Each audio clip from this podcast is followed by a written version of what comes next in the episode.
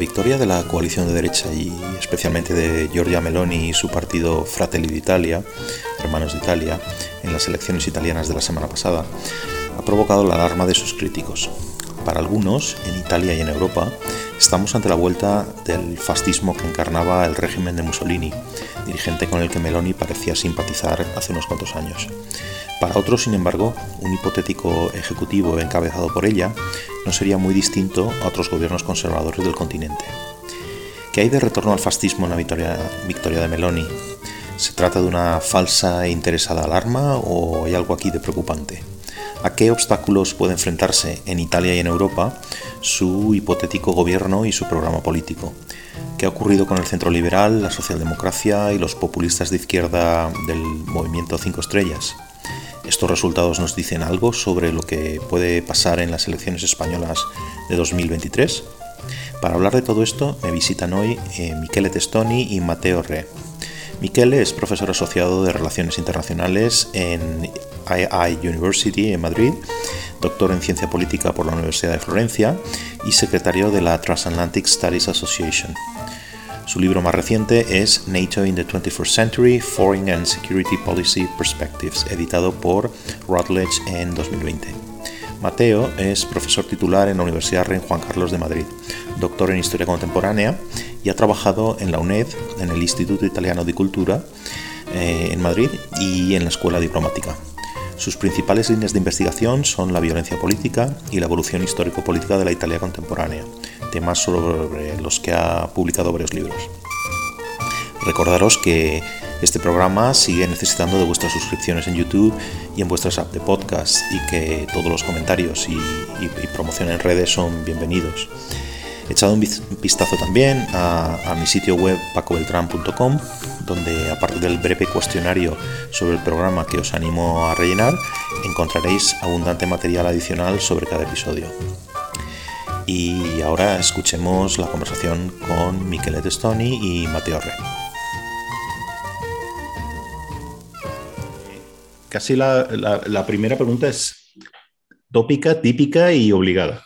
Habéis escrito los dos y habéis participado en, vídeos, etcétera, últimamente respecto al, a, a, los resultados de las elecciones, ¿no? Entonces, la primera pregunta. ¿Qué hay de retorno al fascismo en la victoria de Meloni? ¿no? Ambos habéis hablado de estas cosas en las últimas semanas. ¿no? Eh, es un poco la cosa esta del cuento de que viene el lobo, y creo que Mateo, tú has publicado un artículo con un, título parecido, ¿no? ¿O hay algo ahí de preocupante, de específico en, esa, en esa victoria, ¿no? Porque también este tipo de cosas estamos en España, quizá en los últimos años estamos un poco acostumbrados, ¿no? A esta, a esta cosa de que viene el fascismo, eh, que, no pasará la, la, derecha extrema, etcétera, etcétera. Y luego, por ejemplo, estoy pensando en las últimas elecciones en Madrid, ¿no? Eh, y entonces yo creo que estas cosas de tanto repetirse, y esta es la, esencia del cuento de Pedro y el Lobo, ¿no? Eh, de tanto repetirse, pues un poco pasan dos cosas, ¿no? Por un lado, al final nos, nos eh, ¿cómo decir? Em, nos acostumbramos a que no viene el lobo para nada, pero luego cuando viene no lo sabemos reconocer, ¿no? O no sabemos distinguirlo, ¿no? Entonces eso para, empezar, bueno, ¿qué os, ¿qué os parece? Bueno, pues yo creo que efectivamente el otro día sí eh, escribí un artículo en prensa sobre justamente esto, sobre este peligro ¿no? que destacas. Em, pues que viene el Lobo. El Lobo en Italia iba a haber llegado con Berlusconi en los años 90. Eh, de hecho, si, si uno mira las publicaciones, incluso académicas de esa época, verá que, eh, bueno, pues eh, berlusconismo y mussolinismo casi se, se, estaban equiparando. Se habló mucho, pues eso, del miedo a la extrema derecha. Después, varios años después, llega Salvini. En el 2018 Salvini forma un gobierno con eh, el movimiento Cinco Estrellas y se vuelve a hablar del fascismo, se vuelve a hablar de un partido de extrema derecha y hoy gana las elecciones uh, Giorgia Meloni y se vuelve a uh, pues, pues hablar, a mencionar del fascismo y una vez más se vuelve a hablar de un partido de extrema derecha. Entonces yo creo que en este caso, mm, pues eh, la reiteración del mismo, digamos, problema, pero en escenarios, yo creo que bastante diferentes, hace que eh, esta preocupación pierda de credibilidad. Y esto es malo eh, para todos, yo creo, porque efectivamente no reconocemos si efectivamente está llegando algo peligroso. y por otra parte, pues este mensaje yo creo que ya hay una parte de la sociedad que no, no solo no lo acepte, es que no le importa. Le parece cansino, le parece repetitivo. y yo creo que a la hora de votar, hay muchísimas personas que no van a votar pensando eh, en esta problemática. Eh, pues algunos sí, evidentemente, sobre todo los que están escorados hacia la izquierda, que nunca votarían a Giorgia Meloni, pero de entre los que sí podrían votar a Giorgia Meloni, ese creo, creo que ha sido el último de los problemas. Repito, según mi opinión, por la reiteración en escenarios diferentes del mismo problema. No sé si Miquel está de acuerdo, pero no sé. Yo creo que la, creo que la respuesta a, tu pregunta, Francisco, y, también como para seguir lo que decía Mateo, es sí y no. Y, no quiero parecer un poco hipócrita en este sí y no. Y, que, hay que hay que tener muchos matices, porque la política italiana, ¿no? alguien dijo habría que hacer una rama específica de, la, de, las ciencias sociales sobre Italian politics. ¿no?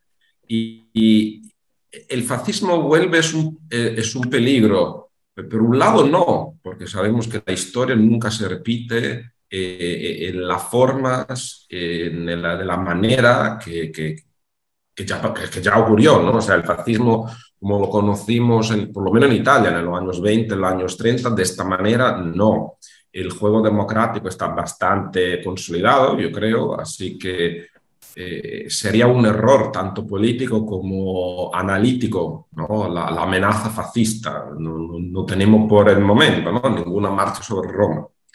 Por el otro lado, la respuesta podría ser también sí, porque tenemos que tener miedo, porque aunque es una derecha, una ultraderecha muy diferente con la que ya conocimos, afortunadamente, sin embargo, hay un, o sea, el lema de la, de la derechona ¿no? tradicional, eh, que todavía tiene que aprender, ¿no? casi pre-parlamentaria o antiparlamentaria, ¿no? de Dios, patria y familia, coordenado, eh, traducido en la realidad italiana en una época, en un cambio de paradigma anticíclico, pues yo creo que puede ser muy peligroso.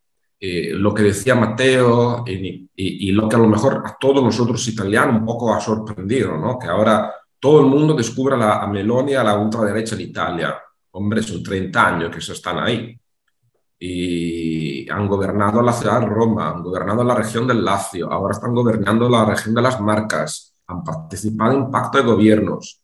Eh, hombre, sí, ya lo conocemos. Pero por otro lado, esto, el periodo que, del, del, de la, epopea, la era berlusconiana, es una, era una, un contexto internacional expansivo. Ahora estamos en un contexto internacional recesivo. Eh, China, Rusia, y entonces esta enorme polarización que vemos en Italia y que no hay, por ejemplo, en España, esta crispación que no es solo verbal, es solo estructural, eh, podría ser un, un cambio de paradigma. Luego sabemos que la volatilidad italiana es muy, muy profunda. No, sé hasta qué punto no, no, esa polarización no existe en España, pero bueno, yo entiendo lo que quieres decir, pero yo creo que vamos mm, aceleradamente a ese camino, llevamos ya un tiempo en esa, en esa polarización. Pero bueno, Mateo, ¿querías, querías añadir algo? yo, creo que, yo creo que hablando de la polarización eh, que menciona Michele, yo creo que en Italia tuvimos una gran polarización centro-derecha, centro-izquierda, sobre todo cuando eh, ganaba o perdía las elecciones Berlusconi, eh, pues con Prodi, contra Prodi, contra otros representantes del bloque de izquierdas. Pero yo mirando los resultados de estas elecciones, más que una polarización ideológica izquierda-derechas, yo veo una polarización más bien económica. Es decir, el sur vota en bloque el movimiento cinco estrellas, que pone encima de la mesa su prácticamente única medida, que es la renta de ciudadanía, es decir, una ayuda económica para los hogares más desfavorecidos. Y por el otro lado, prácticamente casi el resto del país vota, mm, no, no diría solo, no diría a la derecha, vota a Giorgia Meloni, porque luego podemos ver igual lo podemos analizar, el terremoto que ha habido dentro de la derecha, el terremoto Meloni, que no es un terremoto Italia, es un terremoto sobre todo derecha. Con lo cual veo que esta polarización se está dando mucho, pero analizando simplemente los, los resultados de las elecciones, pues desde un punto de vista económico muy diferente. Eh, mm. Y más que ideológico, creo, ¿eh? no sé. no, no, veo esta gran, enorme polarización izquierda-derecha. Lo veo más, fíjate, eh, a nivel de prensa internacional. Yo leí, eh, después de las elecciones el lunes por la mañana, todos los periódicos italianos, prácticamente las portadas, y ninguna portada, quitando el manifesto, eh, pues ninguna portada decía, bueno, pues llega una dictadura, volvemos al fascismo, madre mía lo que está pasando. La República hizo una portada, digamos, mm. Mm, casi dando las enhorabuenas a Meloni. Y bueno, pues la vida sigue. Y ojo, que todavía no tenemos gobierno, porque nosotros estamos haciendo este cálculo pensando que efectivamente va a haber un gobierno seguro, estable. Eh, lo único que ha pasado hasta ahora es que Giorgia Meloni ha ganado las elecciones, la única que ha ganado las elecciones en realidad, todos los demás, quitando el tercer poro, este nuevo centro, todos los demás han perdido votos con respecto al 2018 y eh, ha ganado pues, la coalición de derecha gracias solo exclusivamente a Giorgia Meloni. Eh, Michele, tú decías en un, en un vídeo en el y entrevista con más, personas en el, país, eh, que su partido, el partido de Meloni, es posfascista. Y decías también allí una cosa que me gustaría saber un poco qué querías decir con esto, ¿no? Que representa el cuarto producto de los huérfanos de Berlusconi, si te estoy citando bien, ¿no? Entonces, pero yo, yo pensando en esto, no parece que una cosa y otra sean lo mismo, ¿no? O sea, quiero decir que no parece que inmediatamente el posfascismo se pueda, sea, y ahora nos lo defines, eh, se pueda extender directamente a lo que Berlusconi ha, representado, que es un poquito más, más, más sutil, ¿no? Una cosa y otra, incluso puede tener puntos de conflicto, ¿no? Eh, no sé, ¿qué piensas? Sí, pues no, por supuesto. Eh, eh, en el vídeo que acaba de mencionar, decía que el origen del partido de Meloni y de la Meloni misma es ese mundo posfascista, porque claro que ha cambiado mucho, aunque de manera muy ambigua, porque bueno, cada uno tiene su historia, ella tiene la suya, y, pero ya es difícil, eh, creo, eh, asignarla, asignar a Meloni esa casilla del postfascismo como si estuviéramos hablando de personajes como eh, en Italia Pino Rauti o Giorgio Almirante o Gianfranco Fini. ha, habido una evolución, ha habido una evolución que, como ha dicho Mateo, gracias debido a la figura de Berlusconi. Lo que Incluso los que acabas de citar también han, evolucionado. Recuerdo Fini, que cómo empezaba y cómo acabó casi como, como si fuera un conservador ¿no? de, tradicional. Yo, creo que hay muchas ambigüedades, muchas preguntas, por ejemplo, sobre la, las segundas o las terceras líneas del, eh, del partido de Meloni, porque como efectivamente decía Mateo, todavía no sabemos, no conocemos la, la lista de los ministros, y si nos, podemos, nos ponemos a pensar quién podrían ser, ¿no? Como un juego, los ministros del partido de Meloni, no sé, yo no, no excepto tal vez a, a, una persona en particular que pero no ha sido vinculada de manera muy estrecha a la política, por ejemplo, la, la persona de Guido Crosetto, ¿no? Eh, que es una persona un poco independiente, simpatética, pero no que viene de, la historia del partido, pues el, partido de Meloni es esencialmente Meloni. Y unas figuras que, que ya, ¿cómo se puede decir? Son, que, no salen ya, que no, no, se pueden repetir, a lo mejor sí, pero que son un poco consumadas, pero la demás no.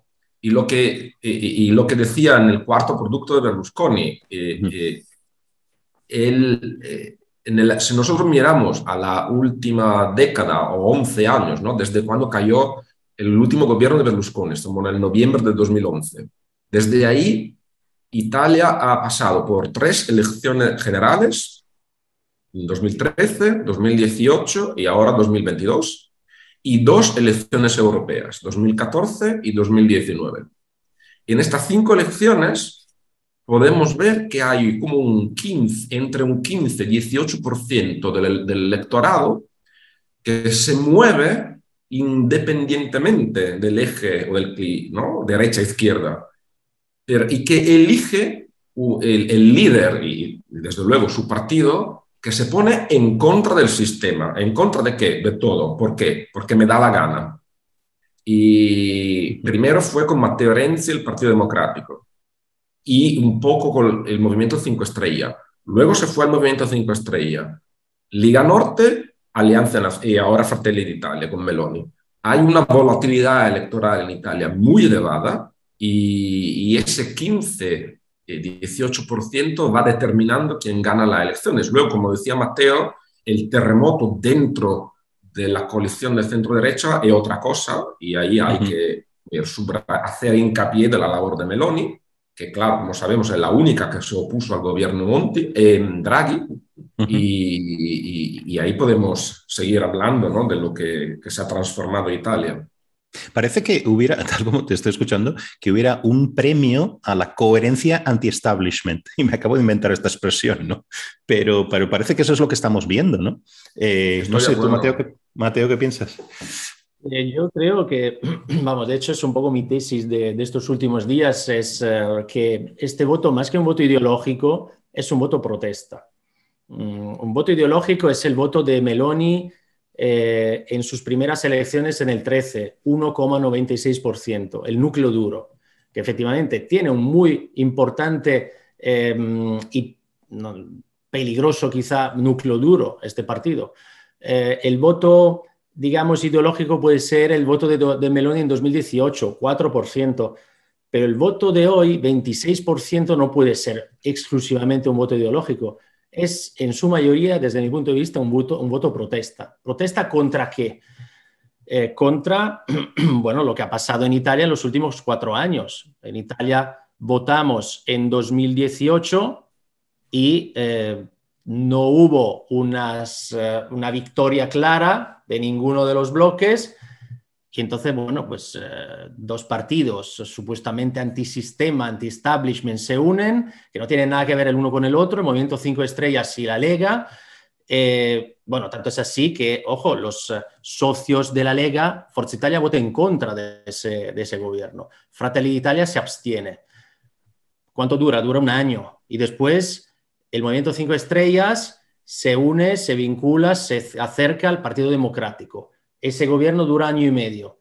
Y después llega Draghi, eh, como sabemos, ex, ex em, presidente del Banco Central Europeo. Todos los partidos apoyan a Draghi, incluso ese partido Movimiento Cinco Estrellas, que era un partido anti-establishment en tres años pasa de una, fuerza eh, xenófoba de derecha radical como es la Lega, Partido Democrático, Draghi, el establishment puro y duro, y eh, todos los apoyan, todos. El único partido que en los últimos cuatro años no se acerca al área de gobierno es el partido de Giorgia Meloni. Efectivamente, la gente ya pues eh, desquiciada con este tipo de política la apoya. Pero algo muy curioso es ver cómo en los últimos meses, incluso antes de la caída de, Draghi, e incluso hoy, hoy es una, hay noticias hoy que aparecen en algunos periódicos, los dos políticos más apreciados, más valorados y mejor valorados en Italia hoy y antes también, a partir de la primavera, son Giorgia Meloni, jefe de la oposición, único partido de oposición, y el mismo Draghi. Es curioso ver cómo los dos, el partido dimisionario y, y el partido que va a ganar las elecciones, son los dos más, más y mejor valorados en Italia. Esto me parece que es... Eh, hmm.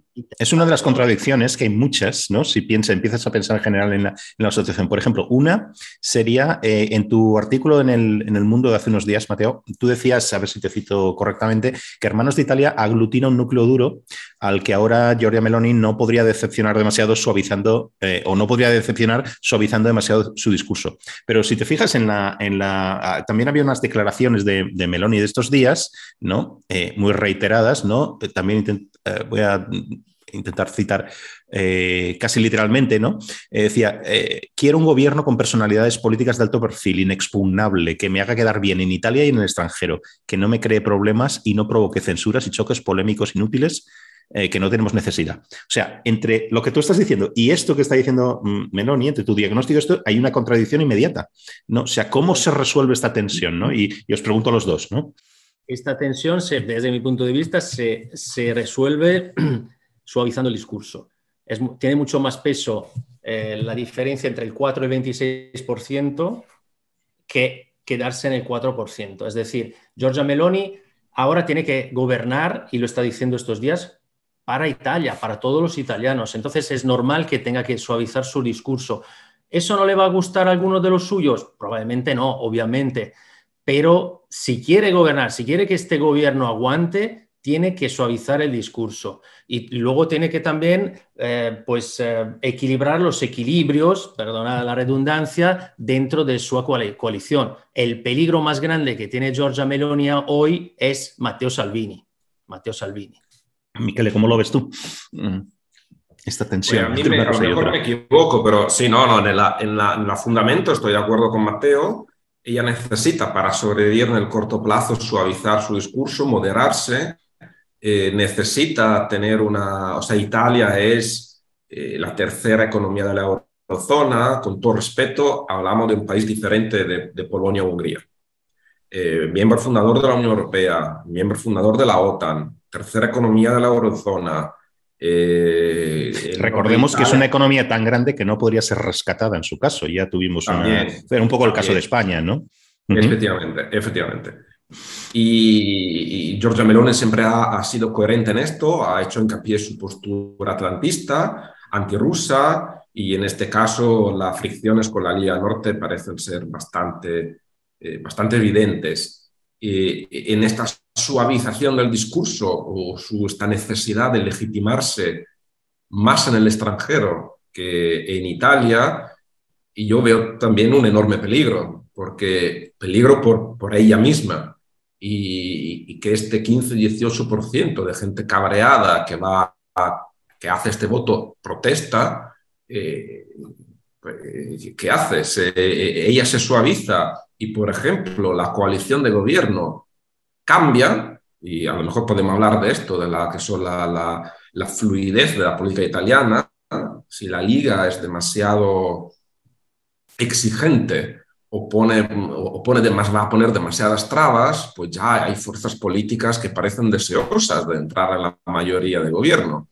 Y esto, este proceso de Giorgia Melone de convertirse en una especie de, de, de, de Tory, ¿no? Ella dice, si, si fuera inglesa votaría por el Partido Conservador. Vale. Eh, pero estamos en Italia y, y, lo que puede cambiar, que la polarización, este cabreo que hay en Italia, pues se reduzca como, por ejemplo, con una labor pedagógica de cultura política, que vuelva a crecer la economía, que esa clase de, personas que, se van cambiando de, voto y de partido cada elección, pues aprenda que, que, no hay otras soluciones. Se puede, puede haber una más conservadora, una más progresista, que la clase política tiene que ser diferente, que el sistema económico italiano tiene muchos problemas, es muy fácil ¿no? decir, hay culpa de los inculpar a los políticos. El político tiene muchas culpas, por supuesto, pero es, todo el sistema Italia, el tejido social productivo italiano está muy, muy tensado. Entonces yo veo un gran, un gran riesgo político que ella tiene que, correr, tiene que hacerlo, tiene que jugar su papel, pero yo por el momento veo más riesgos para ella que oportunidades suavizar su línea política o lo que está diciendo, al final acaba en algo muy concreto. Quiero decir, eh, podemos ponerlo en el eje de, ¿te quieres más acercar a las políticas más que ha llevado o ha intentado llevar Draghi en este tiempo que está en el gobierno? ¿O quieres hacer una cosa distinta? Porque las dos no se pueden, ¿no? O sea, eh, quiero decir, ¿cómo, por otra parte es que esto, eh, eh, más que una oposición entre dos polos, es casi como si fuera una trama, ¿no? Ahí, eh, por un lado, está el continuo político, ¿no? Y las políticas económicas, que yo estoy leyendo algunas. A ver, no hay nada, por lo que he leído por ahora, de, de, lo que asustarse, por lo menos lo que han declarado en materia de política económica, ¿no? Parece una cosa bastante estándar, ¿no? Por decirlo así. Pero claro, este tipo de medidas no va a contentar a según qué electores. Y ya no estoy hablando simplemente de los electores hardcore de, de Fratelli d'Italia, sino qué pasa, aunque no lo hayan votado, con toda la gente que sí lo, que ha votado es lo que decía Mateo antes, de un programa que básicamente son subsidios y ingresos mínimos de renta, etcétera, en el sur de Italia, ¿no? Quiero decir, si vas hacia un polo más liberal en tus políticas, a esta gente no la vas a contentar, a estos votantes, ¿no? Y si te vas en otra dirección, quiero decir, eh, las políticas liberales y lo que tú estabas diciendo, eh, Miquele, sobre la transformación casi estructural de la economía italiana o empezar a caminar en ese sentido, pues esto tarda en verse. Quiero decir, esto no ofrece nunca resultados inmediatos, ¿no? Entonces, al final no puede quedarse en la situación de que un gobierno no contente a nadie, ¿no? Y eso nos lleva, nos lleva a otros problemas a su vez, ¿no? ¿Qué pensáis? Yo creo que Giorgia Meloni tiene, y lo sabe, la oportunidad perfecta para ponerse como líder del centro derecha de esta coalición durante muchos años. Eh, primero, porque la Lega de Salvini está de capa caída, bueno, más bien Salvini está de capa caída, pero sobre todo, sobre todo porque Forza Italia está perdiendo apoyos, aunque lo celebraran, celebraran este 8% como un gran resultado, no es un gran resultado. En 2018 sacaron 14. Em, Forza Italia ha pasado desde 2013 a ver, siendo el primer partido de la coalición desde que Berlusconi entra en políticas en el 94. En 2018 ya está en segunda posición por detrás de la Lega y ahora está en tercera. Es decir, y no, olvidemos que Berlusconi hace pocos días cumplió 86 años, con lo cual yo creo que, eh, igual me equivoco, pero yo creo que la estrategia de Meloni es irse más a eso, irse hacia Forza Italia, porque sabe perfectamente que Forza Italia, una vez que no esté Berlusconi, Forza Italia es un partido mm, que va a desaparecer que va a desaparecer. No así con la Lega, porque a la Lega tiene a un par de personas detrás que están ahí esperando que, que se vaya Salvini, Giorgetti, por ejemplo, Zaya, el gobernador de, de Veneto, que están ahí a la espera. Y dentro del mundo leguista son dos personas muy respetadas. Pero esto no ocurre con Forza Italia. Quitando a Tajani, que ya tiene sus años, no, hay un, eh, no hay nadie ahí. Entonces yo creo que ella eh, lo que tendría que hacer, y creo que lo, que está haciendo, de hecho, está, se está acercando a las políticas hasta de Draghi, ¿eh?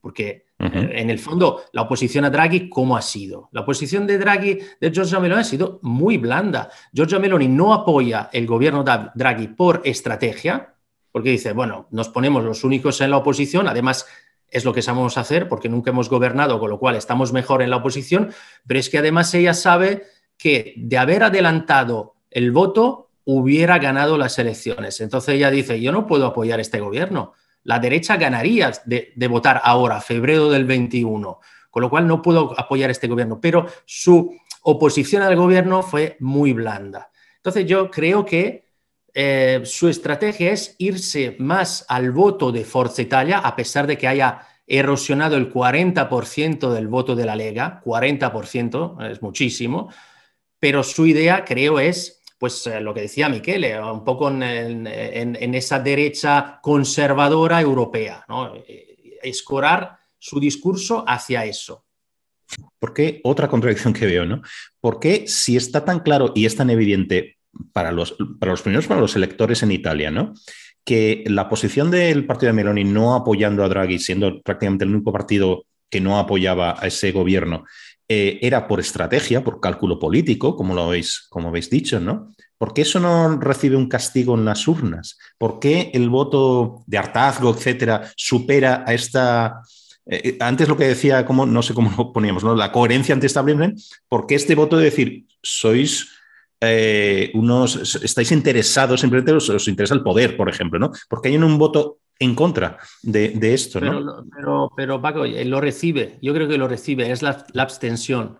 La abstención es un claro voto de decir, eh, no nos gustó nada y bueno, y, mira, en, ¿quién pierde mucho en estas elecciones? ¿Quién baja? La Lega, muchísimo. Forza Italia y, a pesar también que lo celebren mucho, eh, el movimiento cinco estrellas. Los que derriban el gobierno. claro. Son los que derriban el gobierno, con lo cual ellos pierden eh, y la abstención es clave para decir, oye, pues hasta aquí hemos llegado. ¿Quién decide votar? Eh, pues muchos deciden votar por el único partido que por lo menos ya se declaró coherente en la oposición. Y una posición, repito, muy suave. Por supuesto, estamos diciendo, estamos enfocando la realidad desde varios puntos, de varias perspectivas. Pero en el caso del, eh, del este efecto de esta punición para quien ha derrocado al gobierno, yo creo que la perspectiva que tenemos desde el extranjero es muy diferente de la que hay en Italia, porque en este caso no hay contradicción, porque a pesar de que la oposición de, Meloni fue al final bastante suave, eh, lo que ha perdido, lo que ha desaparecido durante la, a lo largo de la campaña electoral, la famosa agenda Draghi, que eh, soltanto un, un, al final, ¿no? lo que decía Matteo, ese terzo polo eh, que tenía la aspiración de superar el 10% y se ha quedado al 8, algo, y un poco el Partido Democrático, pero que esta ambigüedad, que claro, un poco lo ha castigado, eh, Meloni ha ganado porque estaba a la oposición y el movimiento 5 estrella, a pesar de que haya perdido una enorme cantidad de apoyos con respecto a la, a la, a las antiguas elecciones, sin embargo, si, no, si, no, eh, hacemos un recorrido histórico muy reciente, la evolución del Partido 5 Estrella parecía que estaba destinado a desaparecer, porque en la última elección administrativa no ganó ni un concejal, eh, se estaba desangrando en el Parlamento eh, eh, por, por esas excepciones y entonces quien desenchufa al gobierno Draghi, efectivamente el movimiento 5 Estrella, que no viene castigado, o sea, por supuesto, el movimiento viene, pierde muchísimo electorado con respecto a las precedentes elecciones generales, pero en el sur, como he dicho, al final, en los últimos dos días, consiguió parar ¿no? la, la, la, oleada, hubiera podido terminar en goleada por Meloni, ¿no? También si el sur hubiera votado eh, al centro derecha, estuviéramos hablando de otro panorama. Así que yo creo que la, eh, a pesar de que Draghi ah, sigue siendo valorado muy bien por el electorado, a pesar que Italia necesita. Eh, Italia necesita sí o sí algunas cosas que ya la famosa agenda Draghi estaba estaba ya, estaba diciendo, estaba poniendo en campo, sin embargo, eh, la oposición y que han desenchufado, uno ha ganado y el otro ha perdido, pero ha conseguido sobrevivir. El gran perdedor, de hecho, es, es la Liga Norte, en este caso es evidente, como en la región del Véneto, el partido de Meloni mm, prácticamente absorbido el voto de la Lega, que es un voto para menos, menos impuestos, más libertad, menos inmigrantes, un voto en contra. Un voto en contra de una parte de la sociedad que tampoco se pregunta qué no has, lo que ha fallado en todos estos años. ¿no? Un sistema económico pequeño, provincial, un sistema bancario pequeño. Eh, que con mucha dificultad está haciendo, se está anclando al, al, cambio tecnológico.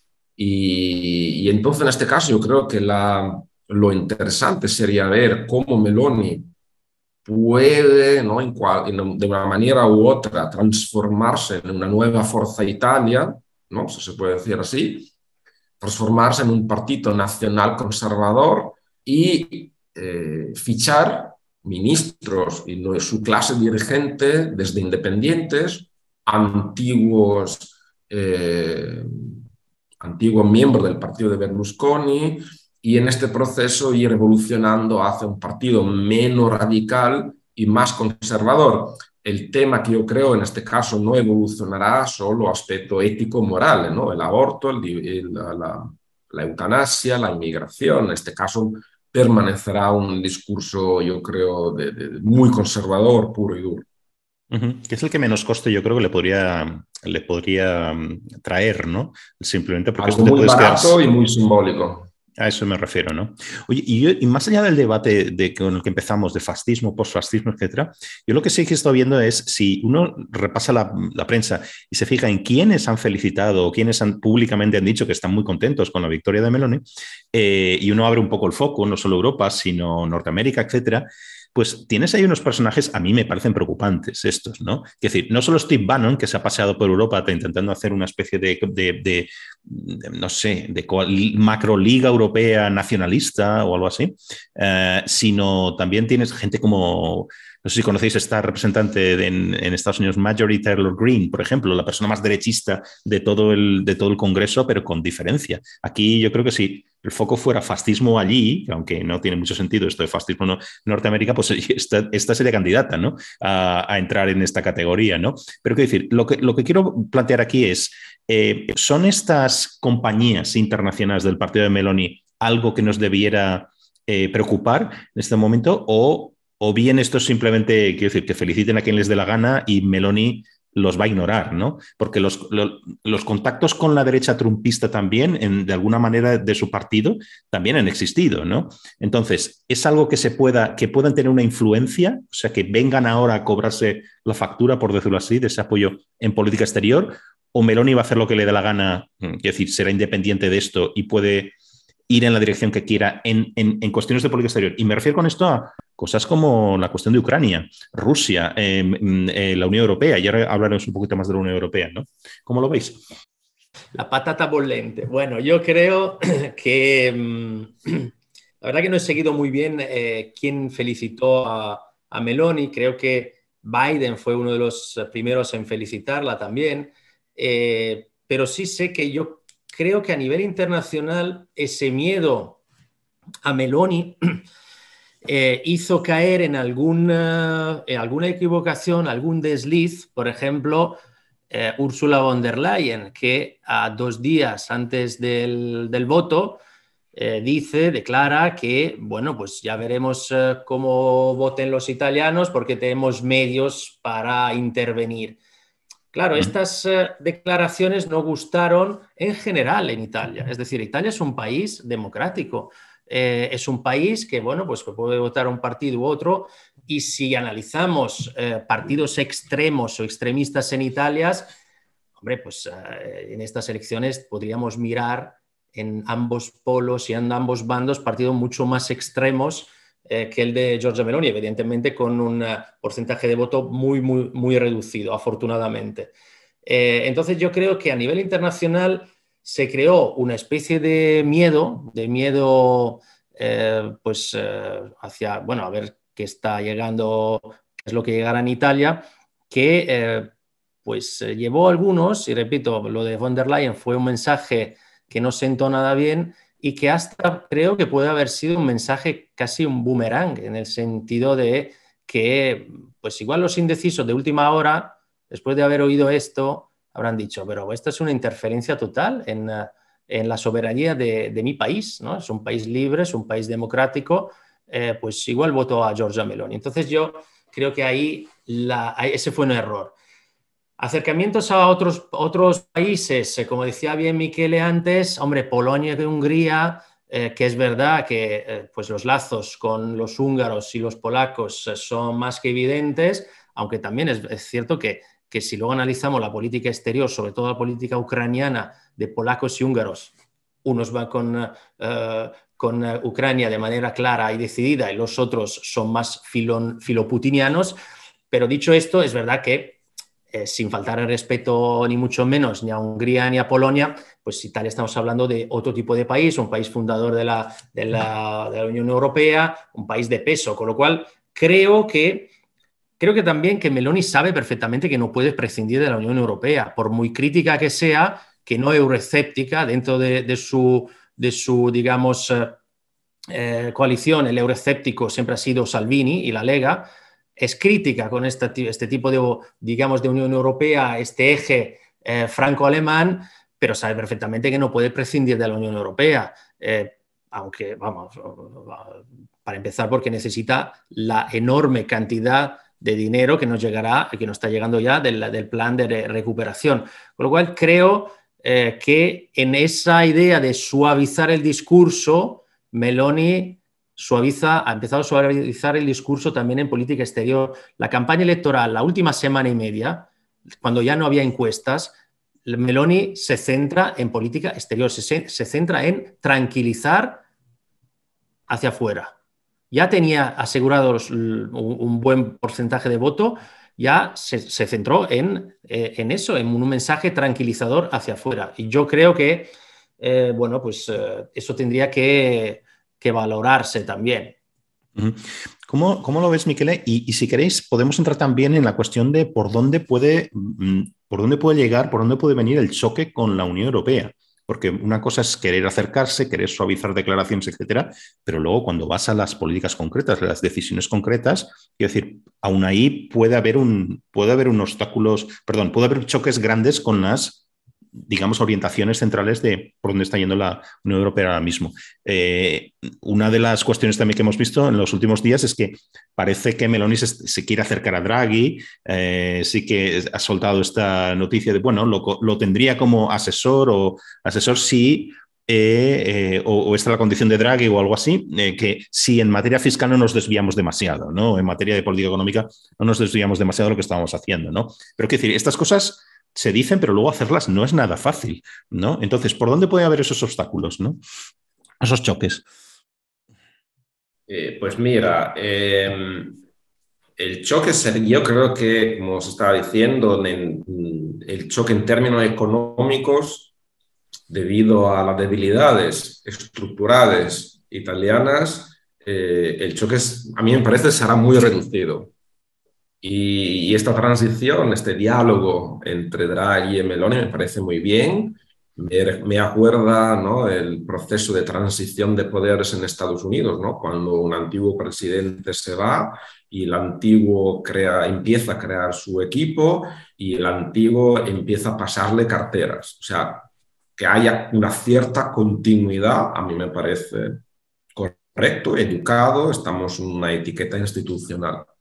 ¿Dónde puede haber el choque? Pues el choque me parece sobre todo en dos, en dos aspectos, la inmigración y los derechos sociales. Inmigración, ahora no sé si volveremos a ver la antigua política del, del, primer gobierno Conte, ¿no? Eh, eh, del bloque naval. ¿no? Matteo Salvini eh, hizo campaña, hacemos un bloque naval y Giorgia Meloni y su partido de manera muy inteligente dijeron, bueno, no, eh, se puede hacer algo, pero un bloque naval es una tontería. Y, pero ahí vendré, yo creo que veremos también un endurecimiento del discurso.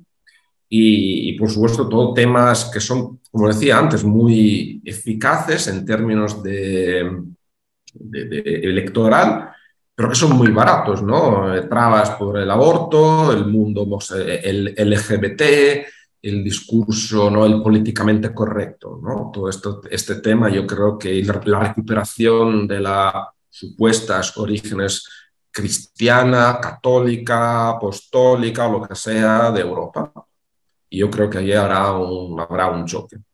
Y para volver a, tu pregunta anterior, las felicitaciones a, a Meloni bueno, por un cierto aspecto es normal, ¿no? Eh, debido a la, dimensión de sus victorias, te puede felicitar por lo que parece ser, ¿no? Al 90% eh, la, próxima primera ministra italiana, bien. Y, pero por otro lado, vemos, sabemos que la, cuando tú felicitas o haces algo con relación a otros países, pues tú estás haciendo política exterior. Y la política exterior es sobre todo una palanca para reforzarte a ti mismo en tu país. Entonces, Biden, ¿por qué Biden felicita a, Meloni? Porque necesita a Italia, ¿no? Italia es, podría ser, ¿no? Italia, Alemania, los países más que tienen más enlaces con Rusia, entonces quiero asegurarme que Italia no rompa la unidad occidental el Partido Republicano, porque claro, la victoria de la derecha, de esta derecha en Italia, me va bien, ¿no? me, puede ser útil en, la, en el midterm election. ¿Qué la felicitaba Meloni? Pues la primera ministra británica, Liz Truss, que mujer, conservadora, entonces podría haber una unión de intereses entre estas dos mujeres y, e Italia siempre ha tenido una posición muy atlantista. Y si Italia, supuestamente el gobierno Meloni, quiere ponerse un poco en contra del eje franco-alemán, sobre todo en la, OTAN, pues Inglaterra, el Reino Unido es el aliado natural para hacer esto, ¿no? Eh, eh, una potencia naval y junto a Italia, que es una potencia, un estado híbrido, que es ¿no? la, lengua de Europa en el Mediterráneo. Entonces la OTAN necesita Italia, Italia necesita a la OTAN. Y otro, otro país, por ejemplo, he leído del primer ministro de la India, Narendra Modi, ha felicitado a Meloni. Mm. Bien, me parece fenomenal que la, las amistades entre Italia y la India estén muy fuertes, pero claro, aquí hay un discurso también ideológico importante, ¿no? Que a ver qué pasa Italia. Italia a lo largo del siglo XX, por lo bien y por lo mal, ha sido un laboratorio político y social y sigue siéndolo. En, en, España, ¿no? yo creo que pues, me parece que ni el PSOE ni el PP hayan felicitado, a lo mejor me equivoco, hayan, felicitado a, a Giorgia Meloni. Creo que Vox, la ha felicitado.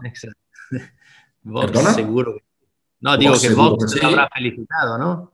Y yo creo que sí. Y, entonces esto vemos un poco, es un juego de, de, ajedrez, ¿no? un posicionamiento para ver qué pasa a Italia. Eh, porque claro, eh, Alemania tiene esta coalición un poco ahí.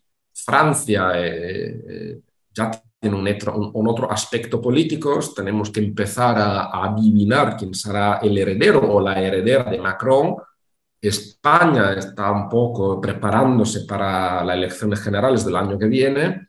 Italia es un laboratorio, sobre todo Italia a Europa. Parece que haya perdido ¿no? La gran, el liderazgo de Draghi, porque Draghi era un hombre de liderazgo. Ya no está Draghi, a ver qué pasa ahora. Me gustaría abrir un poco el foco eh, y llevarlo a otros, otros partidos, otra parte del espectro político, ¿no? Eh, por ejemplo, la izquierda. Y aquí hay dos, dos, partes, dos vertientes que me interesan, ¿no? Por una parte estaría el movimiento Cinco Estrellas, aunque yo siempre he tenido muchos problemas en situar este partido, sobre todo al principio, en la izquierda, ¿no? Eh, y siempre he estado buscando, a ver, al final, después de todo el discurso y tal, qué es de derechas o de izquierda, qué es liberal y qué es populista de izquierda, qué es. Siempre he tenido problemas con esto, ¿no? Pero al final parece que, que este partido que venía que cuando llegó parece que iba a revolucionar por poner patas arriba la política italiana y casi si quieres por generalización la europea, ¿no? Eh, al final se queda en un partido, como estabais diciendo antes, de básicamente de un punto en, el, en, el, en, el, en su programa, ¿no? Que es al final tampoco demasiado revolucionario, una, una, lo que llamar, llamaremos una renta mínima, un subsidio generalizado, etcétera, ¿no? Y además muy localizado geográficamente, más bien en el, en el sur, ¿no? Entonces, ¿qué ha pasado con este partido así ya sé que esto es complicado, ¿no? Pero que han pasado muchas cosas. ¿Qué ha pasado para que acabe siendo, eh, digamos, en lo que ha acabado siendo el movimiento Cinco Estrellas? Eso por un lado. Por otro parte, la socialdemocracia me interesa mucho, ¿no? Eh, parece que es una cosa general. Yo tiendo, a poner, tiendo a ver eh, los... la evolución de la socialdemocracia en Europa en un marco más general en Europa, sin perder de vista que también hay que, generalizar es siempre muy difícil, ¿no? Es decir, tú estás viendo cómo eh, la, la socialdemocracia desapareció en Grecia, y lo digo Grecia, un partido pequeño, pero es como desde donde, donde sacamos esta expresión, la pasoquización, ¿no? Es decir, la jibarización de una, de una izquierda socialdemócrata que acaba en prácticamente nada, ¿no? Y desaparece y es sustituida por populismos de izquierdas o por un liberalismo, socialiberalismo, dependiendo del país, ¿no? Pero luego vemos que lo mismo pasa en Francia, por ejemplo, ¿no? Donde el Partido Socialista ha desaparecido totalmente, ¿no? Hay un último estertor ahí de aliarse con la izquierda populista de Mélenchon, pero quiero decir, eso, esas cosas nunca funcionan, yo creo, ¿no? Entonces, al final se acaba comiendo el partido, ¿no? Ya veremos qué pasa con los socialistas si resucitan o no. Entonces, ¿qué pasa en Italia, por ejemplo, ¿no? Eh, yo creo que mm, presentaban la izquierda, en este caso, al Enrico Letta, por ejemplo, que sería más parangonable una cierta socialdemocracia clásica, si quieres, ¿no? Se lo traen de, yo creo que está en Sciences Po, ¿no? En Francia, ¿no? Eh, y, y no funciona tampoco, ¿no? Entonces, Eh, ¿Qué puede pasar en esas dos vertientes, si quieres, de la izquierda? La más populista, ad hoc, específicamente italiana, de cinco estrellas, y lo que quede de un centro izquierda o, socialdemocracia. ¿Qué pensáis? Pues hay, eh, hay mucho, se perfila un periodo muy interesante, muy dinámico, muy fluido, por muchas de las cosas que tú decías, Francisco. Em, empezando por cinco estrellas, eh, ya vemos que es eh, un partido o un movimiento, como se dice, un partido completamente diferente con respecto a sus orígenes. Eh, y yo comparto totalmente esta idea que el Movimiento Cinco Estrellas es el único partido populista de Occidente, pero que ahora se está convirtiendo en un partido yo diría más, más bien a Podemos, ¿no? Está, está siguiendo la evolución de Podemos.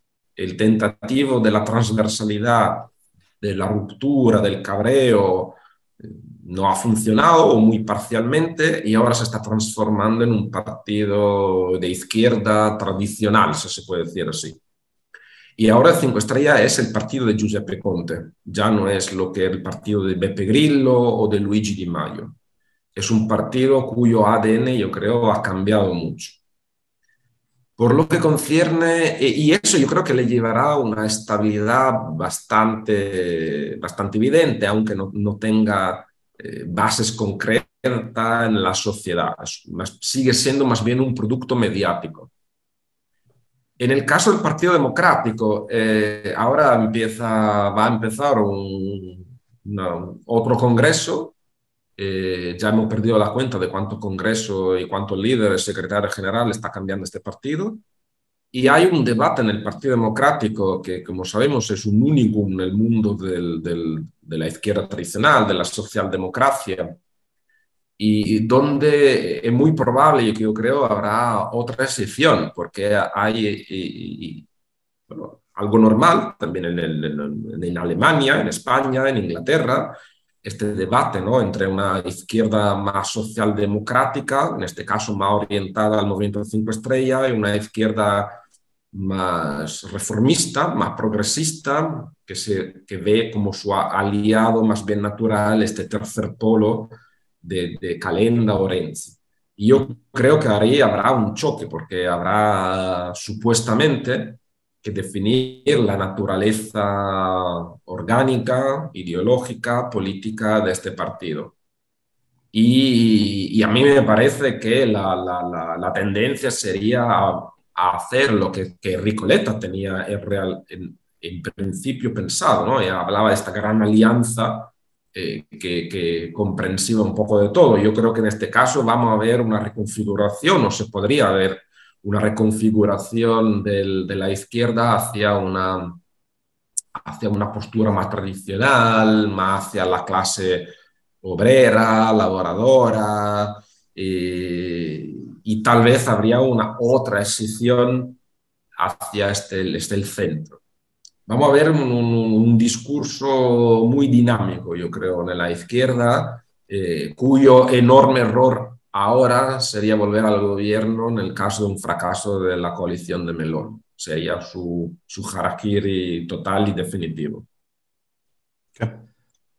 Yo, vamos a ver, yo creo que el movimiento Cinco Estrellas, yo de hecho escribí algo justo después de la caída de Draghi, eh, caída favorecida justamente por eh, el movimiento Cinco Estrellas, yo le auguraba una desaparición en poco tiempo. Sin embargo, veo que eh, resucita el movimiento Cinco Estrellas, pero si analizamos cuál fue el discurso del movimiento Cinco Estrellas en 2013, cuando llega, se presenta a las elecciones y saca un 25%, es decir, el mismo voto que el Partido Democrático, un resultado histórico por un partido transversal y populista como el movimiento Cinco Estrellas, veremos que su discurso era vamos a abrir el Parlamento como una lata de atún. Bueno, eh, si analizamos lo que han hecho, eh, por muy de izquierda que sea, que yo lo dudo, sinceramente lo dudo, porque es más bien un partido transversal, eh, pues medio cabreado con todo el mundo y que no encuentra su lugar, aparte de la, renta mínima, el subsidio universal para, mm, ni siquiera para todos. ¿Y por qué digo esto? Digo esto porque pues en los últimos cuatro años, Movimiento Cinco Estrellas ha gobernado con la Lega, partido xenófobo, de, derecha radical, ha gobernado con el Partido Democrático, un partido de, eh, vamos, eh, partido de, centro izquierda eh, de toda la vida, muy democrático y que tiene una base de votos entre alrededor del 20%, y luego te ha, apoyado el gobierno Draghi. O sea, si quieres abrir el Parlamento como una lata de atún, si quieres enfrentarte a los poderes fuertes, hombre, no puedes apoyar a, un eh, gobierno tecnócrata, a un gobierno de una persona que ha sido eh, pues el presidente del BCE y no puedes abrirte a un partido, o sea, a un gobierno total y exclusivamente eh, em, pues, a favor de Europa. Cuando, cuando tú estabas gobernando en 2018, hiciste de todo para enfrentarte a Europa, cuando está gobernado con la Lega. Em, ¿Qué ocurre eh, con, el Partido Democrático? Yo creo que el Partido Democrático en estas elecciones ha cometido varios errores. Para mí el más grave ha sido pues apoyar, crear, apoyar una ley electoral en 2017, ¿vale? Que apoya, es una ley electoral del Partido Democrático apoyada, por cierto, votada a favor por todos, incluso Forza Italia y la Lega, porque sabían que esa ley electoral favorecía a, las, em, a, las, a los conjuntos, que, favorecía a las eh, eh, correr no en solitario, sino en coalición. Fratelli d'Italia y Movimiento 5 Estrellas votan en contra, Fratelli d'Italia también vota en contra de esa ley. Y claro, una ley que favorece las coaliciones, que además has propuesto tú y que has votado tú, eh, y luego no llegas a ningún acuerdo con nadie. No llegas a ningún acuerdo con eh, los díscolos eh, Calenda y Renzi y no, no consigues un apoyo hacia el centro. Bueno, pues si no, no consigues ese apoyo hacia el centro, ¿qué haces? Miras hacia el movimiento cinco estrellas. Pero ¿cómo puedes mirar al movimiento cinco estrellas cuando dentro de tu planteamiento estás resucitando, rescatando la agenda Draghi? quieres mantener el legado de Draghi y vas y te acercas al partido, el Movimiento Cinco Estrellas, que ha eh, dinamitado el gobierno Draghi. Con lo cual, yo creo que esta, esta idea y esta política muy errática ha sido eh, pues, muy equivocada por parte del Partido Democrático. El Partido Democrático, en el momento ya que se supo que iba a eh, estar mm, apoyado por una coalición mínima de partidos eh, menores, digamos, de la izquierda, ya se sabía que estas elecciones la iba a ganar la otra coalición, porque esta ley electoral, por muy mala que sea, es una ley electoral que favorece las coaliciones. Y si vas por libre, vas a perder. Y es lo que ha pasado con el Partido Democrático. Lo que pasará ahora, que Leta ha dicho ya que se va a ir, pues bueno, pues habrá que reformar el Partido Democrático. Un Partido Democrático, no olvidemos que en 2014 eh, tenía Renzi que en las... Eh, en las europeas había sacado el 40%. Eh, Renzi luego ya sabemos que a veces el Partido Democrático, como la cohesión interna es un poco complicada, pues, pues, pues al final ahora no sé, no sé sinceramente, igual Miquel lo sabe mejor que yo, pues quién podría ser el sustituto de, de Letta, pero no, no, no sabría realmente, porque tiene que ver, ver, el Partido Democrático, tiene que saber y tener claro hacia dónde vas. ¿dónde va a erosionar votos? ¿Hacia el centro o hacia la izquierda? Una vez que lo tenga claro, pues ya pues, eh, tendrá que plantearse unas políticas coherentes, creo. Es el problema, eh, lo que, como lo estás planteando, Mateo, el problema de la socialdemocracia en toda Europa. ¿eh? Lo que estoy diciendo no es muy diferente, ¿no? Luego hay cosas ad hoc muy específicas, la cohesión interna, este tipo de historias, ¿no? El, efecto del, sistema electoral cambia todo, etcétera, ¿no? Pero quiero decir, al final, el, background de esto, ¿no? Es el debate que tiene, yo creo, eh, la socialdemocracia en todas partes, ¿no? No sé, ¿no piensas, eh, Miquel? Mm. En absoluto, en absoluto. Es un, cada uno con sus características peculiares, pero este dilema, ¿no? este trade-off entre, por lo que concierne el posicionamiento ideológico, eh, más liberal, más socialdemócrata, es una tensión constante en, esta clase de partidos. Luego el, Partido Democrático eh, tiene que, que adaptarse, ¿no? O sea, hecho por italianos, entonces con nuestro... Eh, con esta parte, nuestra parte positiva y nuestros defectos, pero mm, no sabemos quién va a ser el, nuevo, el nuevo líder del partido y yo me permito decir, también había que cuestionar también la, la, organización, la forma del partido, un partido que se construyó, se imaginó tarde, y no, no, no, sé si queréis abrimos esas puertas, pero se imaginó tarde con una forma partido a lo mejor cuestionable, en ese momento parecía adecuada para la, la, política italiana, pero yo creo que eh, con el cambio de paradigma político, económico y social que hemos visto en los últimos 10 años, se ha quedado un poco corta, ¿verdad? Y, va a ser muy entretenido, un dilema que no tiene solución ni rápida ni fácil. Y, el caso de Francia y Grecia son, son casos escuelas, son casos estudios muy importantes. No creo que vaya a pasar en Italia. Y, por ejemplo, lo, si nosotros vemos eh, lo, lo, que decía al principio de nuestra charla, si, si podemos de una, una, cierta manera aislar a ese 15-18% de cabreo que hoy hay en Italia, de esta, este grupo de personas que se mueven porque están cabreados, y los fundamentos, ¿no? las la, la, bases de la, cultura política de la sociedad italiana están suficientemente estables. Puede haber un efecto acordeón, el centro derecha va, eh, se amplia, el centro derecha se va restringiendo o viceversa. Luego, como decía Mateo, eh, Italia ahora tiene una ley electoral muy manipuladora. Entonces, parece que si vemos el, color de la mapa política de Italia y la representación de los escaños en el Parlamento que viene, parece que hay una supermayoría de derecha, que la hay, pero en términos sociales eh, no es tan amplificada como nos dicen los números. Entonces, eh, los fundamentos de la política italiana y de su sociedad son bastante estables. Lo que hay es esta pequeña revolución dentro del centro derecha y la abstención que es un tema de que yo creo se ha hablado demasiado poco, porque tanta gente hemos tocado, no techo, hemos tocado al fondo. Eh, un porcentaje enorme de italianos se ha abstenido porque dicen, ¿no? No, no, no está representado, no tienen gana, todo le da asco, al final gobiernan siempre lo mismo, al gobierno Europa no dice qué, ahí el Draghi, ¿no? si no se llama Monte, se llama Draghi, o, lo que sea, mi voto tiene una, capacidad extremadamente limitada para cambiar las cosas, pues sabes qué, pues yo voy de, excursión, me quedo en casa con mi familia o lo que sea.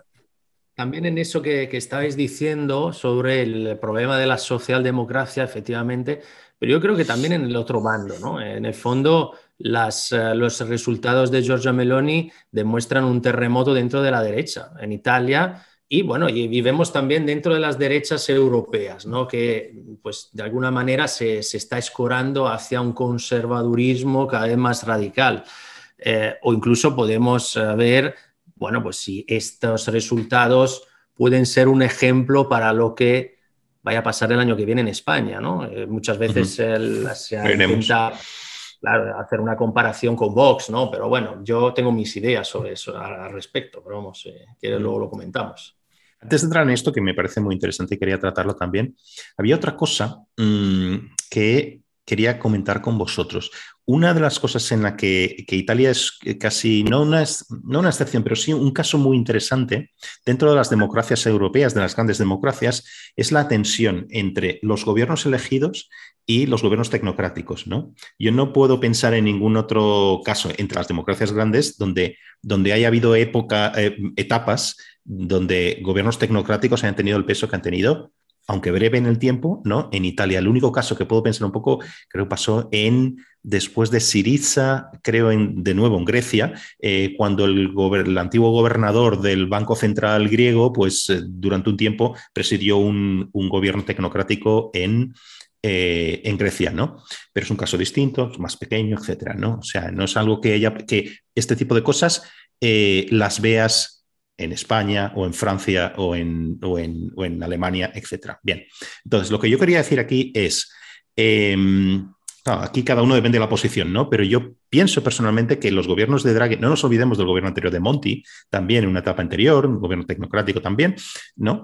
Eh, han propuesto ideas y reformas que han, por lo menos sobre el papel, parecían mucho mejores, mejores en el sentido de ir a los problemas que tiene Italia, problemas estructurales, ¿no? Eh, programas mucho mejores que los de gobiernos y primeros ministros eh, elegidos, ¿no? Elegidos en las urnas, ¿no? Yo entiendo el descontento de los ciudadanos al no haber podido votar, en el caso de esos gobiernos tecnológicos, no ha no haber podido votarles, no haber podido ir a la urna y ponerla, votarles o, no, ¿no? Eh, entiendo también que un, que un gobierno no elegido en las urnas es una anomalía democrática, ¿no? Sobre el papel. Y entiendo también que aquí no hay nada específicamente italiano. Esto pasaría, estaríamos hablando, si esto pasara en España, estaríamos hablando del mismo fenómeno, ¿no?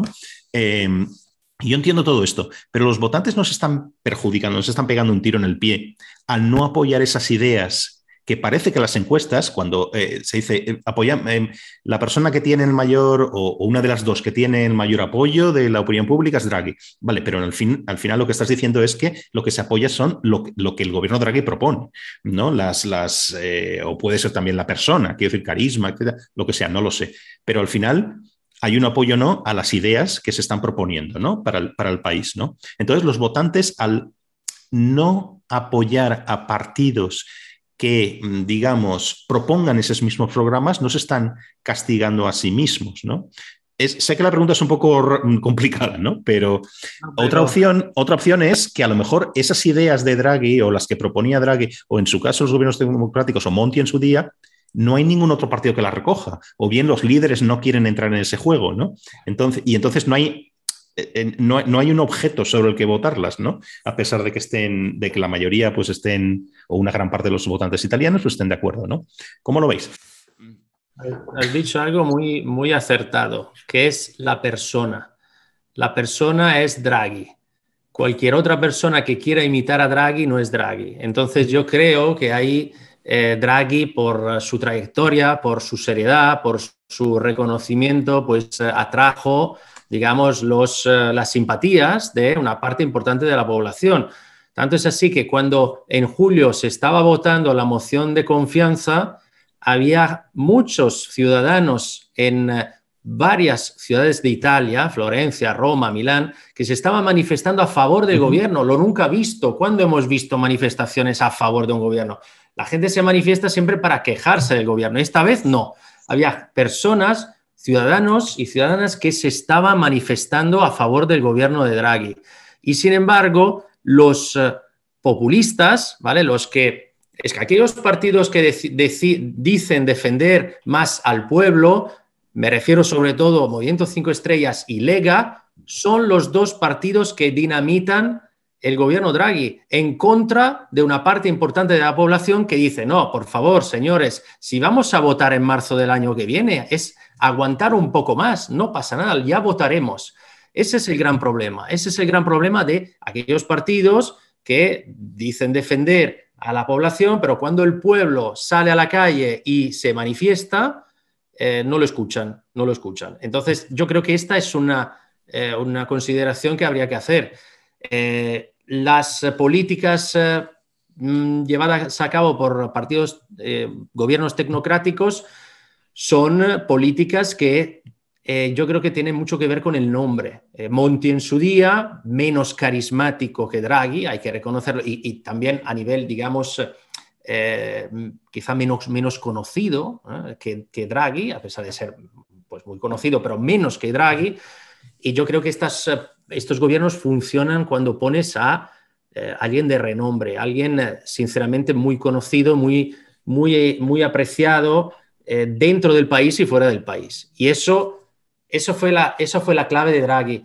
Ver a Draghi el día de antes de la moción de confianza en Argelia, no en Roma haciendo las maletas, sino en Argelia eh, pactando la compra del gas con los argelinos, yo creo que esa fue una imagen vamos, absolutamente eh, increíble y positiva. y muchas personas se, bueno, se vieron como atrapadas por, por, por esta, este tipo de actitud, ¿no? Este tipo de actitud. Con lo cual yo creo que esto funciona con el nombre y luego ya cuando hay partidos como el Partido Democrático de manera un poco más tibia o de manera más evidente el nuevo centro, eh, Renzi Calenda dicen nosotros vamos a adoptar la, la agenda Draghi, pues hombre, algo han sacado. Quiero decir, dos partidos prácticamente que se unen de la nada llegan a no sé si un 7, un 8%. Pero claro, eh, son Renzi y Calenda, no son Draghi. Yo creo que hay que enfocar la, esta aparente paradoja, ¿no? que, hemos, hemos, matado a César. ¿Y por qué hemos matado a César? Porque pensamos que nosotros somos mejor de César. Y, Shakespeare o Marlon Brando lo han, lo han hecho muy bien, ¿no? Lo han de manera representativa, la han escenado muy bien. Y, pero ¿por qué matamos a César? Porque, eh, eh, como os decíamos antes, en Italia sigue habiendo un, un eje político derecha-izquierda, más o menos, y otro vertical, horizontal, no sé, esto es superfluo, que es europeísmo o anti-europeísmo.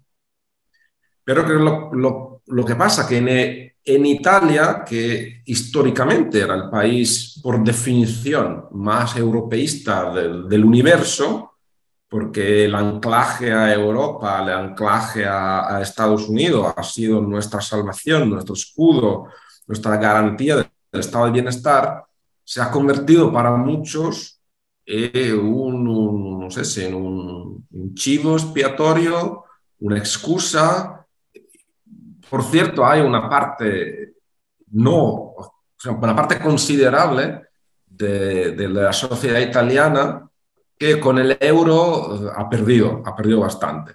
La economía italiana, que era el boom de los años 80, que se decía, eh, habíamos superado al Reino Unido, medalla, pero es una economía fundamentalmente drogada, drogada de, la, de una constante devaluación hecha adrede de la, de la, de la lira italiana y que ahora, con, como hemos perdido desde una perspectiva nacional eh, la soberanía monetaria, que ahora afortunadamente está en, en, Frankfurt, y esto, esto es malo. El sistema económico italiano no ha sabido, como decía antes, o en manera muy, muy limitada, adaptarse a un nuevo contexto institucional de la gobernanza del sistema monetario europeo y de todo lo que ha pasado en los últimos 30 años en el mundo, ha elegido este personaje muy, muy controvertido, eh, que seguramente ha sido Berlusconi. Tenemos que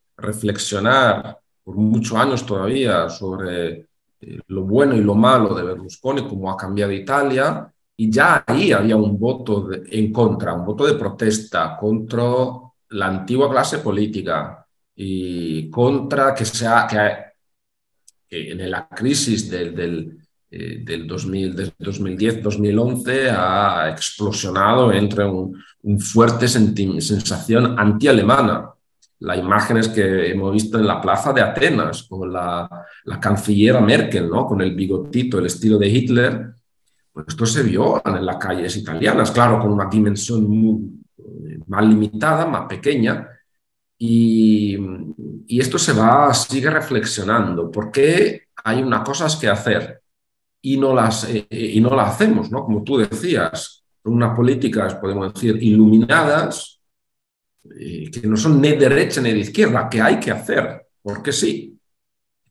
Pero sin embargo, a este cabreo, pues también el sistema, si nosotros vemos al gasto público italiano, es un gasto público muy peculiar. Italia es la segunda economía más endeudada de la eurozona y, si no me, y después de Grecia competimos con España y, Japón con la, por el país que está envejeciendo más, pero nuestro sistema, en nuestro estado del bienestar es muy asimétrico.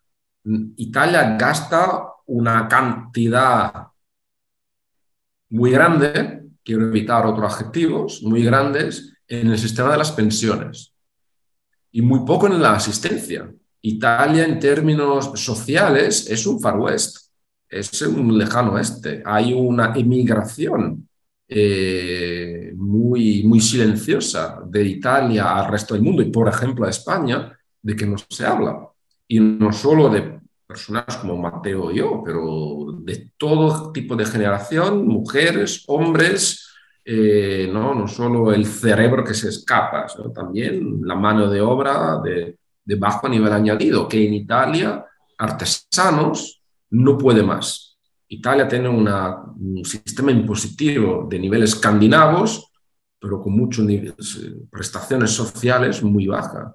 Mateo antes hablaba de una renta mínima. ¿Por qué el, el, cinco, el movimiento 5 estrella, a pesar del, desastre que ha hecho, de los desastres que ha hecho, sigue a flote? ¿Qué ha hecho? Está, ha sido reconocido como el único que al final ha hecho una campaña y una propuesta legislativa a favor de una clase social eh, que necesitaba algo. En Italia no existe el salario mínimo, eh, el ingreso mínimo interprofesional. Es un sistema de, de, un sistema impositivo muy fuerte, pero que va a pagar otras cosas. Hay servicios públicos en mucha parte de Italia muy deficitarios. Y Italia, por ejemplo, si vemos la, cualquier tipo de estadística que nos viene de la Unión Europea o de cualquier tipo de instituto, Italia es el país más dual de la Unión Europea. Hay una parte septentrional, un centro norte muy avanzado, muy rico, con una industria de, de puntería pequeña, pero que compite con Alemania, Italia y Alemania son los dos grandes sectores manufactureros de la Unión Europea.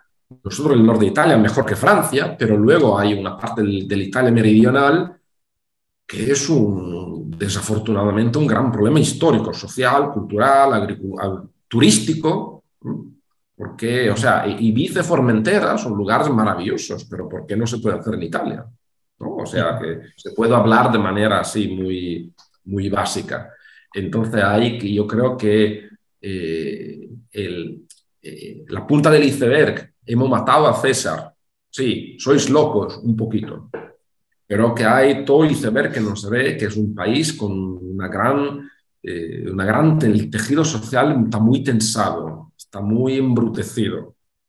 El capital social que un país como España, a pesar de sus complejidades, de su crispación, de su fuerza centrífuga, eh, a mí me parece que Italia ha perdido mucho y el futuro para mí no pinta muy bien para Italia. A lo mejor espero, espero ser excesivamente pesimista. Eh, si queréis para, para acabar, los dos, sois, los dos sois científicos sociales, politólogos, os pediría eh, si, bueno, in a broad sense, ¿no? En, ese sentido, ¿no? Historia, etcétera, ¿no?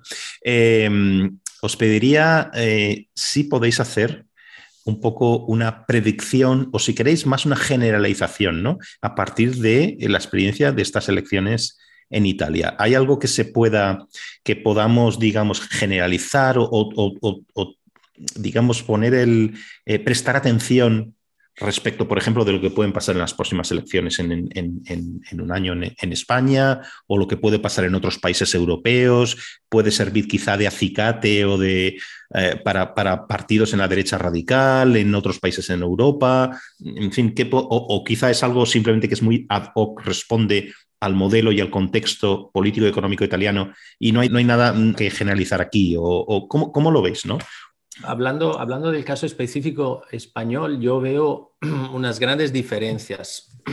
Comparado con Italia, en Italia no tenemos a un partido como Podemos, no tenemos ya un partido como Ciudadanos y no tenemos nacionalismos periféricos. Es decir, tres temas importantes para entender la política española, a pesar de que, bueno, pues el caso de Ciudadanos sea un partido que ha tenido peso en años anteriores y ya haya, ha ido bajando, casi desapareciendo, ¿no? Pero, mm, claro, muchas veces analizando el resultado de Fratelli d'Italia de Meloni, pues eh, intentamos hacer una comparación con Vox. Meloni, además, eh, digamos que eh, apoyó a la campaña electoral de Macarena Olona en Andalucía, bueno, lo hizo de aquella manera. Yo creo que muchos en Vox están un poco, quizá, quizás hubieran, se hubieran ahorrado esa invitación. Pero yo creo que pensar que lo que está pasando, lo que le ha pasado a Fratelli d'Italia, lo que le ha pasado a Meloni, se vuelva, se, pueda producir con Vox aquí en España el año que viene, eh, a día de hoy, obviamente falta un año, pero a día de hoy me parece imposible.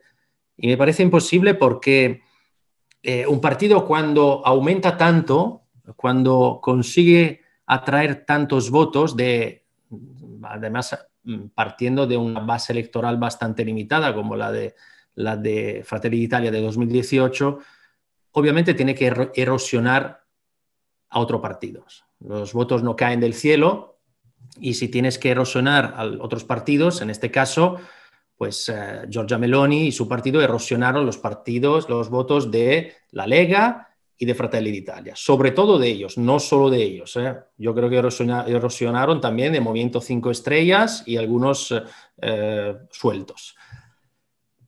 Vox, ¿dónde puede erosionar? Puede erosionar pues casi exclusivamente del PP. Ciudadanos ya ha bajado mucho. Eh, erosionar del PP de Feijó, yo lo veo improbable. Quizá del PP anterior de Casado, pero del PP actual de Feijó yo lo veo improbable, por no decir imposible a día de hoy. No sabemos lo que va a pasar dentro de un año, pero a día de hoy me parece, me parece que esto no puede suceder. este terremoto de lo que hemos hablado en esta, en esta tertulia dentro de la derecha, más allá de dentro del sistema político italiano, dentro de la derecha, donde eh, en nueve años un partido que pasa del 1,96% llega al 26% hoy y se pone como primer partido de la coalición de derechas, eh, además se pone como primer partido y muy por encima de los otros dos, no, no olvidemos Lega alrededor del 9%, Forza Italia del 8%, yo creo que esta revolución dentro del mundo de la derecha en España a día de hoy me parece bastante improbable. Comparto con totalmente lo que acaba de decir Mateo. Es, eh, por un lado es interesante, siempre tenemos esta tendencia ¿no? de nacionalizar lo que pasa en el extranjero, ¿no? lo que pasa en España, en Italia, en eh, eh, totalmente de acuerdo con lo que ha dicho Mateo. Y de hecho, a pesar que la dinámica, que la, dimensión de los dos, de, PP y PSOE ha estado cambiando, pero creo que, la, que, vamos a ver en España una dinámica, más una dinámica electoral y de, entonces de creación de gobierno más tradicional. Y, y esto para mí es bien. Y, mm, si lo que podemos eh, eh, extrapolar del voto italiano una lección, yo creo que es, intentar generalizarla, es que dato no mata relato. Eh, pero, pero el relato tiene que ser un buen relato, tiene que ser un relato que ilusiona, un relato que apasiona. Y, y Mateo en su artículo reciente, ¿no? que gritar al lobo al lobo no es un buen relato es un relato que puede ser parte de un relato más, eh, más general. Yo creo que la culpa más grande eh, de Enrico Letta, del Partido Democrático, de buena parte de la, que es, ha sido, hubiera debido ser la coalición de centro-izquierda, es la, la, falta de relato, eh, de defender lo que hay, evitar que llegue el lobo, el lobo ha llegado, pero de una manera u otra saldremos adelante, ¿no? Y yo creo que en este caso, a pesar de nuestras diferencias eh, evidentes, nacionales, eh, locales, lo que sea, eh, tenemos que entender que la política como es mucho, mucho, es mucho más mercadotecnia de lo que era antes. Tenemos que ilusionar, hay que, o sea, tenemos los políticos, tienen que ilusionar, tienen que vender un producto que, no necesariamente sea realizable, pero qué ilusiones. Si es realizable, mejor. Eh, y luego tiene que, que, por ejemplo, algo que no hemos mencionado, y yo creo que esto es, eh, vamos a hablar mucho de esto. Eh, Giorgia Meloni ha, eh, ha abierto, ha vuelto a abrir en su campaña electoral de manera muy inteligente el debate sobre las reformas institucionales, pero no la reforma electoral, la reforma de la forma de gobierno. Y esto es algo que desde una posición más progresista de izquierda pues, hace falta. ¿En cuántas leyes electorales ha cambiado Italia? Yo tampoco me acuerdo, demasiadas. El resultado ha cambiado la dinámica, pero la instabilidad del sistema político italiano no ha cambiado. Sí, igual. Lo que nunca se ha cambiado, la forma de gobierno, la debilidad del, del, primer ministro italiano. Y, muy probablemente el presidencialismo, luego el estilo norteamericano, francés, no sé, en Italia no, no va a aterrizar. Pero estas son las cosas, proponer ¿no? de manera proactiva. Yo creo que en España, en todo el mundo, quien va a ganar es la fuerza política que tiene un proyecto, que es capaz de ilusionar. Y, claro, como ha dicho Mateo, tenemos un año más o menos. Eh, yo creo que los dos extremos, que son Vox y Podemos, mm, supuestamente, ¿no? ¿no? tenemos la bola de cristal, pero no van a ganar más, quién sabe. Y, si hay algo que aprender es que lo político tiene que ilusionar con un proyecto educativo, pedagógico a lo mejor, pero que ilusionar. En este caso la gente sigue a lo político. Si no, si, no, si los políticos se limitan a decir al lobo, al lobo, a lo mejor te va bien una vez, tal vez dos, pero la tercera no tendremos que seguir muy, muy de cerca ¿no? lo, que, lo que está pasando ahora, porque a lo mejor dentro de un mes estamos en una situación totalmente distinta, que hemos dado muchas cosas por supuestas, ¿no? Eh, también un poco extrapolando. ¿Quién gana unas elecciones? Quien gana las elecciones en cualquier lugar, pues es el que forma el gobierno y, no, y ya está, ¿no? Eh, aquí puede ser un poco distinto. Vamos a ver si hay alguna sorpresa en, el, en los próximos tiempos. Y quizá necesitamos hacer otro, otro programa después, ¿no? Cuando se conforme el gobierno, porque a lo mejor la situación es completamente distinta, ¿no? Y no nos vale, nos vale poquito de lo que hemos estado hablando hoy, ¿no? Pero bueno, quería agradeceros a los dos muchísimo, Mateo y, y Miquele, eh, por la charla súper interesante que hemos tenido hoy. Y, nada, gracias, un fuerte abrazo. Y un abrazo, de verdad. Gracias. Adiós, muchas gracias. Chao.